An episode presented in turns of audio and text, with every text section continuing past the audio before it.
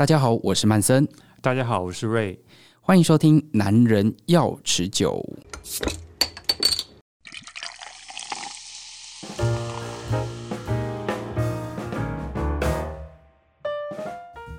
今天呢，很开心哦，就是心目中有一个非常棒的企划，终于要实现了。这个企划呢，其实在一开始做这个《男人要持久》的时候，我就很想做。就是我那时候就在想，台湾有二十四节气，那我们是不是可以来弄个二十四节气的饮酒相关的知识呢？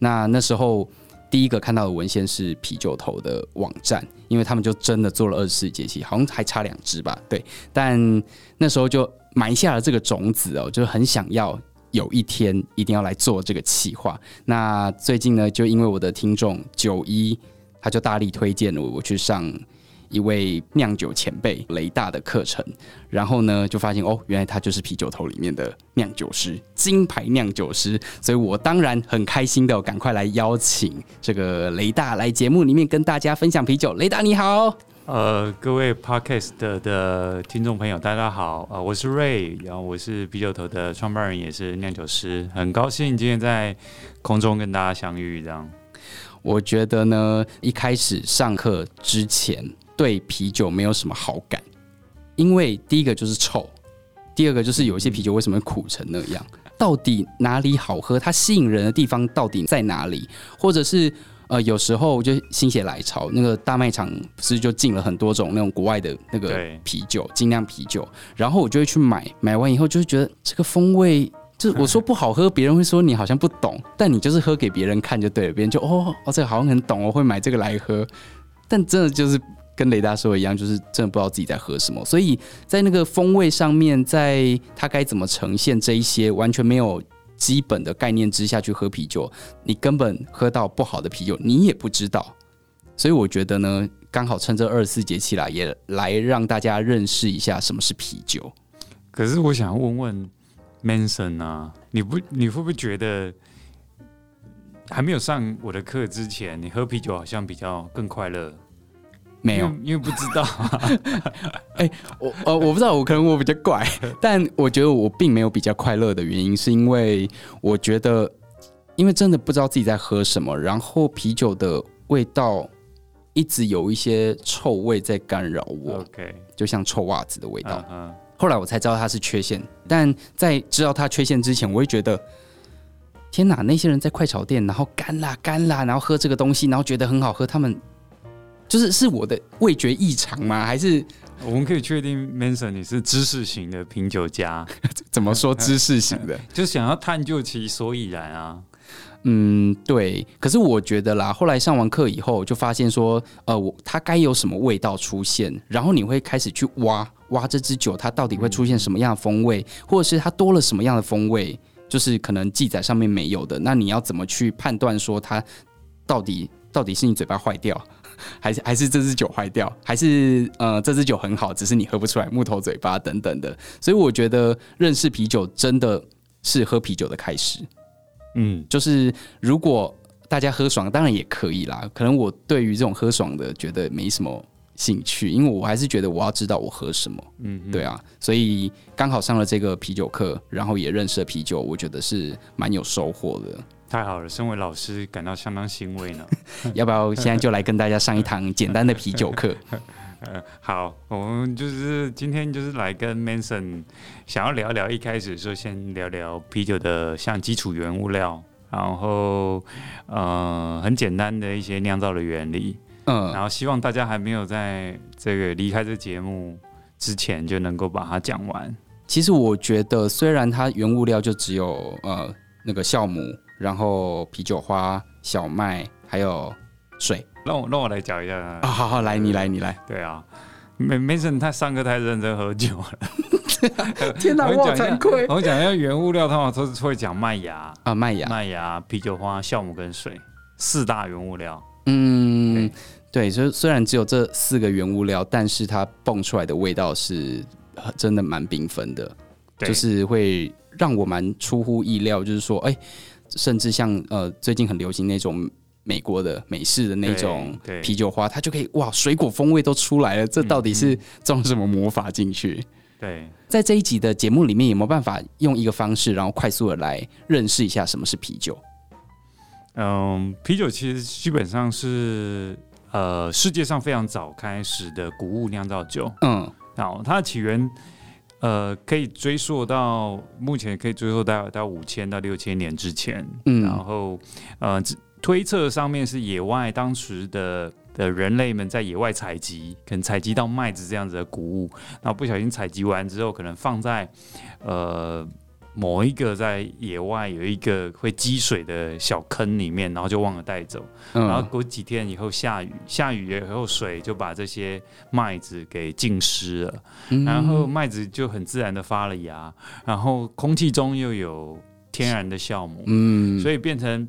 有你有了酵母，有了麦芽，然后有了糖化产生的糖，最后经过酵母的发酵就产生酒精。嗯、所以当时的人类或许是这样子，因为他过几天以后发觉，哎，我当初有这个地方掉的东西没带，再回来捡的时候发现，哎，这一滩水为什么闻起来好像味道有点特别，香香了，喝一口以后居然突然出现了 爽快的感，反应。嗨起来了，对，然后。这样子很有可能是人类第一次接触到这样子的谷物发酵酒的起源。嗯、对，所以在一开始这样状况下，然后就把这个嗨的物品，然后慢慢的传承下来，一直到我们现在手上喝的这种，呃，不管是要什么风味，几乎都是可以达成的这个啤酒了。对，但是历史上面当然我们中间跳过了很多阶段，但有一个学说是。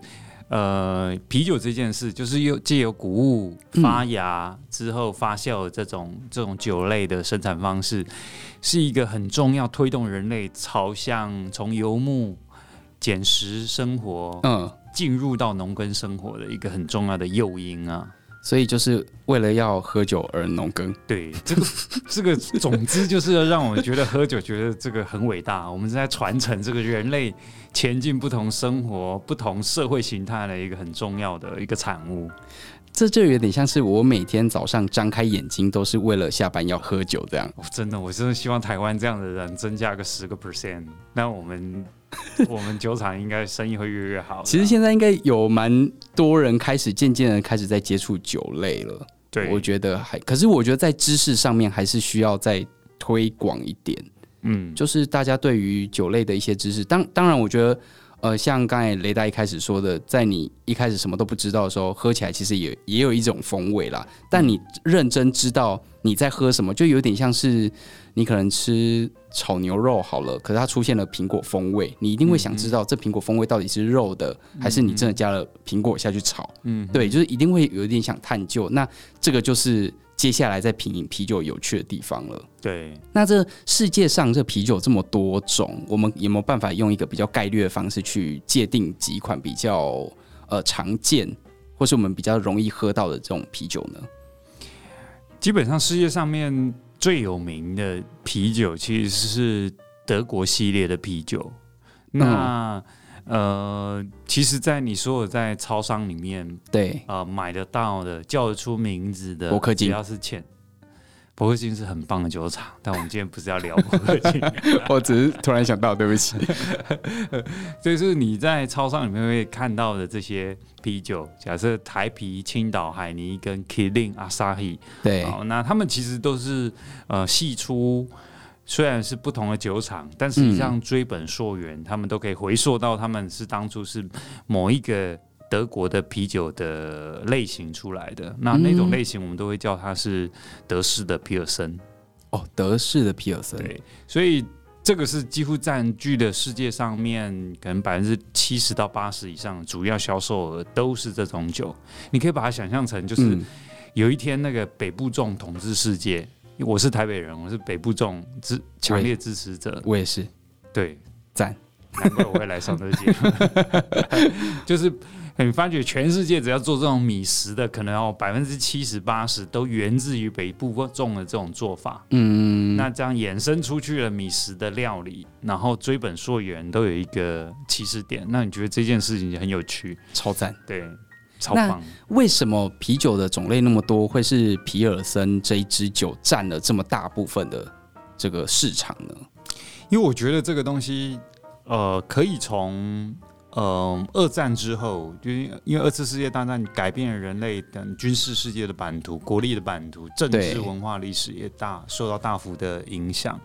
那其实因为在战后，其实大部分的国家因为饱受战火蹂躏，所以很多基础的工业或者是生产能力，它其实受到很大的损害。所以它想尽办法要在它有限的产能下，要能够做出更多的。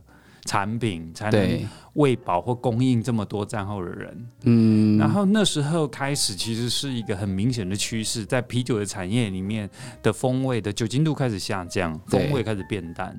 所以我觉得起始点可以把它放在那里。然后到了现在近代，因为我觉得这个也是商业的模式啦，因为啤酒只要酒精度比较低，它代表的是成本比较低。酒精度跟麦芽使用量有关系，嗯，然后味道比较淡，代表你能喝比较多。你是说身体的耐受度比较多吗？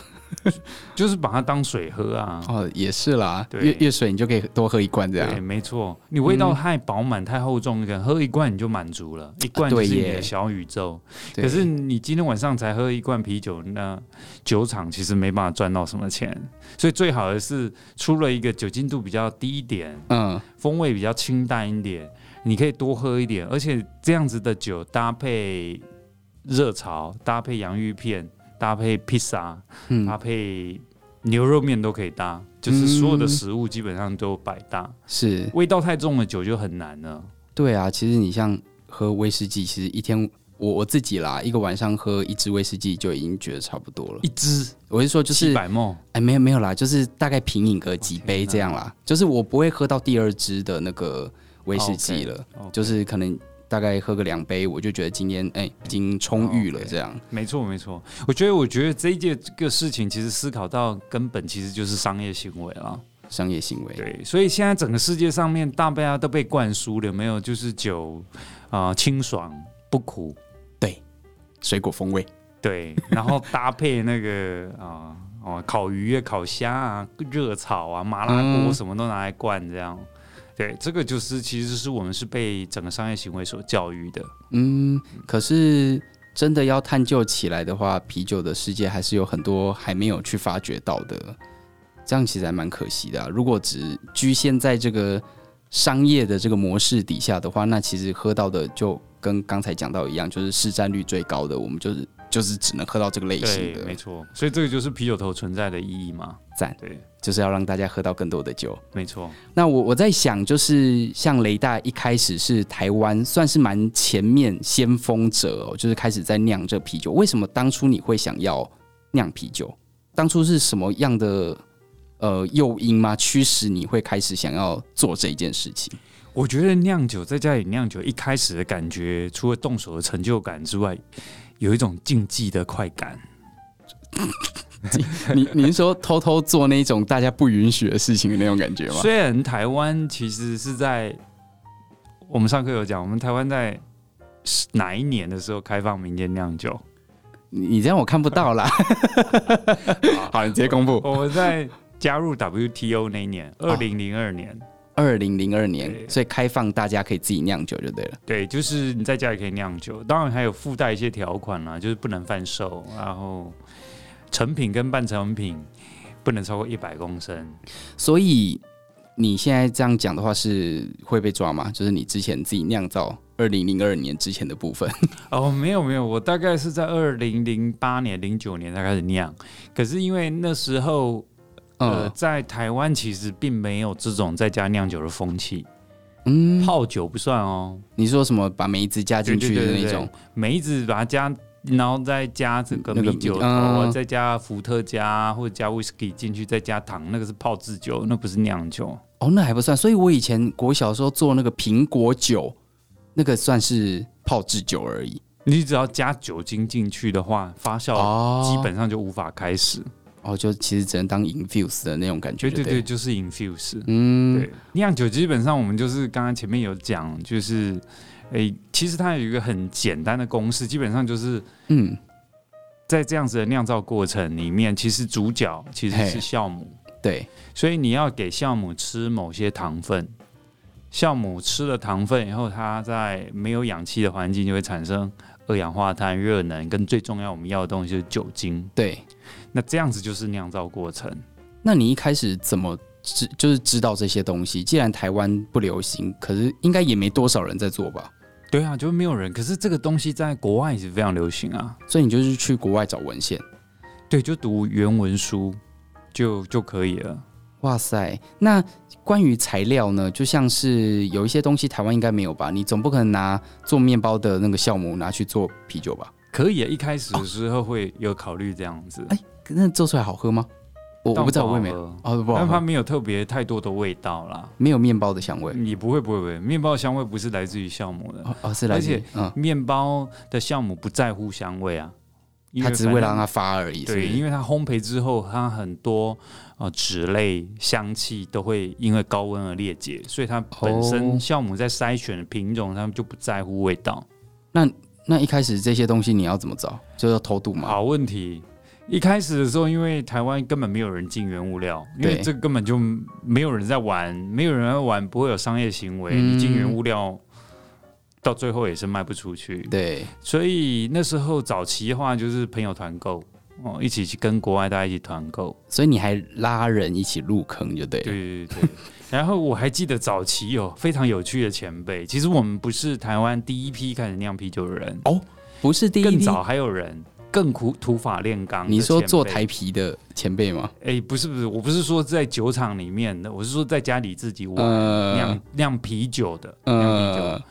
然后那个前辈我还到现在还非常感念他，虽然我已、哦、我我已经不记得名字了，但是我记得他有看过他写一篇文章，就是如何在台湾取得麦芽。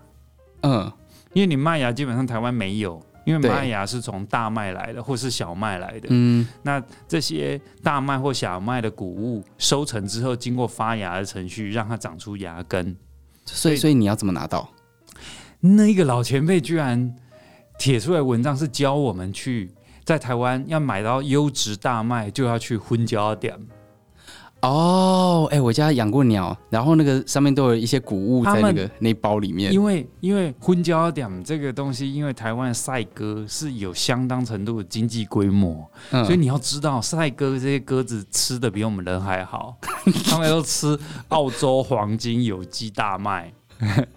我在吃泡面，他还吃澳洲黄金有机大麦，所以就去买那些黄金有机大麦回来，自己怎么样泡水，控制温度让它发芽，发芽的时候怎么烘干。我那时候看到这个这篇文章，就是是把我这个小小禁闭的心灵完全打开了 新的视野，我觉得太厉害了。后来你真的跑到昏椒店，我有去买买回来玩，但是发芽的结果其实没有那么稳定，好控制。它不像绿豆一样吗？没有，没有，没有。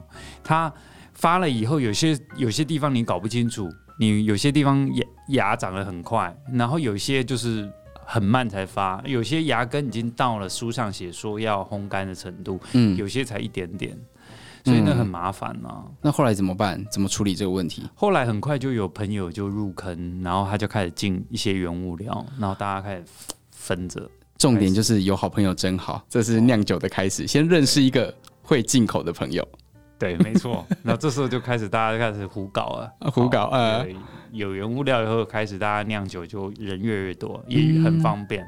我看那个在上课的时候，我看到你你们还会自己去做一些什么那个导热管啊之类的，对，就我觉得还蛮夸张的。然后那个冰箱也自己拖出来改造，弄成那种恒温式的，有没有？对，其实没有很夸张啦，真的，在台湾很多其他那种玩一些领域的人，那才是疯狂呢。你说，例如电脑的吗？电脑的啊，玩超频的啊，啊对，玩 gaming 啊那些啊。哦，好了，反正这个就是神等级才会在做的事情。好，还有一个问题，我一直很好奇，就是说，在酿制啤酒界里面，大家都会流传一句话，就是要越苦越好，这是真的吗？哦、嗯。呃某种程度上面，如果啤酒喝越久的人，通常会走上这一条路，就是觉得啤酒要苦一点比较好喝。这意义在哪里？就是好喝的啤酒就是你，你可以做的像刚才说商业化一点，清爽，然后呃香味多一点。为什么要做那么苦？然后苦到就只有苦，就塞进嘴巴里面，然后你就哎哎吐出来那种苦，就为什么要虐待自己？让你喝一口就尝尽了人生的味道啊！那我我喝苦精就好啦。哎、欸，这也是好办法，但是因为苦精我不太懂，不是，就是苦精也是就是酒精去保存药材，所以就是要的话就喝苦精就好。为什么要把啤酒做到这么苦？就是它是越苦的那个风味会越不一样吗？可是我自己喝过的啦。稍微苦一点的，我就只喝到苦味。嗯哼，嗯哼。其实回到啤酒酿造的世界里面，其实苦味的存在是，嗯、呃，好几百年甚至上千年的酿酒师这一路走来，我们有这么多人，这么多前辈要贯彻的吗？大家都在思考这个问题。哦，为什么？嗯，可是实际上，你回到味觉上面的平衡这件事情来想的时候，嗯、你就会发觉其实。他们这样子想是有道理的，所以实际上并不是现代的酿酒师才开始把苦味尝试加到啤酒里面去，而是从以前就开始。最大的原因其实是因为麦芽本身是甜的，对，发酵之后产生的酵母也是甜的。那有一些糖糖在啤酒里面是无法被酵母发酵的，留下来也会带一些甜味，所以加在一起，其实整杯啤酒会是甜的走向。哦，然后以前的酿酒师，或者说以前喝酒酗酒的这些，我们这些祖先们，他们就觉得，如果这个酒啊只有甜味的话，其实很难喝多少。哦，太腻了，是不是？对，实际上真的会甜到那样哦。对，对我我们这一期的上课其实是没有办法，呃，有这样子的体验。是我前几期，呃，有一个。来上课的同学，他是有自己也是酿酒，然后他就真的有做实验，就是不加苦的，完全不加会带来苦味的啤酒花。结果当场你一喝你就知道，哦，这个东西喝一口就好了，你就无法再喝下去了。可可是好，我还还是要回到刚才的问题，那为什么越苦越好？就是。当然，我们达到一个平衡之下，我可以入口，然后可以尝到这个甜味，可以尝到这个苦味的风味，对，可以尝到呃啤酒酵母带来的滋味就好啦。为什么要苦到就是把其他味道都盖掉那种感觉？哦，其实不是把其他味道都盖掉，而是喜欢更苦一点的啤酒的人，嗯，假设像我好了，我是无苦不欢的，但不代表说你把一个最简单的，假设一个海尼根，它的苦味。就是啤酒花的使用量调整到非常非常苦，它就会变好喝。嗯，它其实它的概念，其实这些人，包含像我追寻的是更风味更浓厚，更在一个极端的平衡。嗯、也就是说，如果要更苦，我会要求酒精度要往上爬升，麦芽的甜香可能也要增加，啤酒花带来的香气、水果的味道也要更丰厚。所有的东西都跟苦味平衡之后，这个才会变得更好喝。我们追寻的是这个。可我记得那个雷大在上课有说过一句话，就是说，其实酿酒就像是一个减法。嗯，可是你苦味一提升的话，不会其他的相对就没有办法达到那么高的要求吗？嗯，其实是啤酒花这时候就是增加的使用量，这是很重要。嗯、香气上面要平衡。我我那时候说的是减法原则是。我是在说，如果假设我在啤酒里面，我要凸显某一些风味，苦味不算吗？苦味也是。如果要增加苦味，那我的香气要同步的提升。对。那如果我的减法原则其实应该再反过来说，是因为假设我要酵母的香气，嗯，酵母产生的水果籽的香香味的话，那我麦芽要用清淡的。哦。然后我的啤酒花。用量要减少，或者是说我不要用有那么容易喧宾夺主的啤酒花香气的品种，这样酵母产生的水果纸香才会跑到最前面去。嗯，所以这种苦值越做越多，越做越高，然后整体的也一起拉高的感觉，是不是就有点像是那种四倍啤酒的感觉一样？对，其实现在最有名的其实就是 IPA 啦，印度的浅色艾尔。哦哦哦嗯，这种是在苦味上面做到最极致，香气也要跟上的一个很典型的啤酒。我相信今天讲了很多的那个专业术语，跟一些啤酒的分类，或是一些国家等等的，我们可能都听不懂是什么。我自己都还有一点不懂啊。不过没关系，之后我们在呃接下来二四个节气里面，我们就是会把这些的呃国家的酒类啊，一起再融入到这个啤酒头他们精酿的这一些酒里面，然后跟大家一起做介绍。好，我觉得今天量有点太大了。我觉得应该有人已经登出了，对，该该喝一杯了。好，那我们今天先谢谢这个雷大来节目里面跟大家分享，那也期待接下来，反正你有看到节气的时候，就是我们会出现的时候了。好，我们谢谢雷大，谢谢 Vincent。